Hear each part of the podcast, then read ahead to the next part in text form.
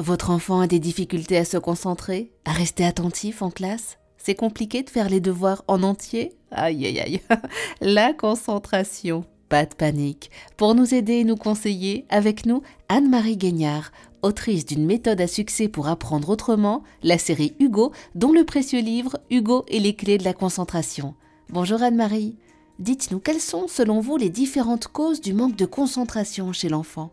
Moi, je pense que, alors il n'y en a pas 50, euh, je, reviens toujours sur l'intérêt que j'ai, moi, l'apprenant, à être concentré.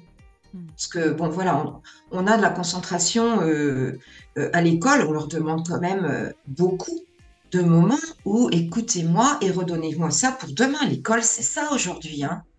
Donc, l'enfant qui n'écoute pas ou qui, qui est euh, qui écoute sans écouter, on va dire ça comme ça. Moi, je sais des fois j'ai des, retours d'un qui me disent ah ben quand je tape dans les mains, j'ai l'impression qu'il atterrit de la lune. Ben oui, oui, il était bien parti dans la lune en fait. C'est toujours l'intérêt. Hmm. Donc on a euh, euh, dans, en fait en nous à quoi ça sert? Voilà, c'est ce que va se dire l'enfant. Et donc quand il va lâcher, c'est que pour lui ça va pas servir à grand chose. Il n'a pas réussi à faire de lien.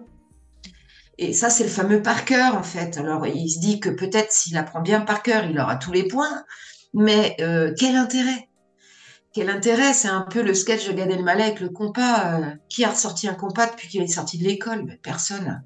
Bon, eh ben, à l'école, il y a aussi toute cette partie-là qui est barbante et qui donne en fait tout loisir de, de rêvasser. Et euh, ça, c'est plutôt une forme d'intelligence, c'est-à-dire que l'enfant prend que ce qui l'intéresse ma foi, pourquoi pas, et le reste, il met de côté. Alors, ça peut, euh, provoquer euh, des résultats moyens, mais euh, avec l'âge, évidemment que ça va s'améliorer. Donc, plus ils sont petits, plus c'est difficile, et plus ils vont grandir, plus on va leur faire comprendre qu'à un moment donné, le silence. moi, je sais que je fais fermer les yeux, par exemple. Fermez vos yeux, mais là, tu as un calme, ça, brasse de deux secondes, et puis ça y est, tout le monde ferme ses yeux. Là, et les deux pieds par terre, on est présent. Et pour se concentrer, il faut l'avoir décidé. Bon, il y a aussi d'autres causes hein, qui peuvent euh, empêcher une bonne concentration. C'est l'enfant inquiet. Hmm. Inquiet euh, d'avoir quitté sa mère, inquiet de pas savoir ce qu'elle fait, inquiet parce que l'ambiance familiale est pas au top euh, en ce moment. Vous savez, l'enfant, il a toujours des oreilles qui traînent à la maison. tout ce qui va être non, non sécurisant, en fait, peut euh, le perturber au point tel qu'il est assis à l'école mais qu'il n'est pas là. Il est bien sur sa chaise mais il n'est pas là. Et ça, c'est très difficile à, repérer parce que euh, il va pas forcément bouger. Mais alors par contre, il est parti. Il est loin, loin, loin de la salle de classe.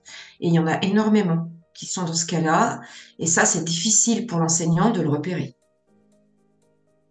Donc ça, ça me paraît important, c'est-à-dire que la vie de famille, tout ce qui se passe autour de sa vie à lui, euh, peut provoquer des moments où il est euh, soit hyperactif parce que c'est de l'insupportable, ou soit il est muté dans le silence et dans la pensée en se disant vivement que je rentre pour savoir ce qui se passe à la maison. On a ça aussi. Et c'est important de le signaler. Merci beaucoup Anne-Marie Guignard pour toutes ces précieuses informations.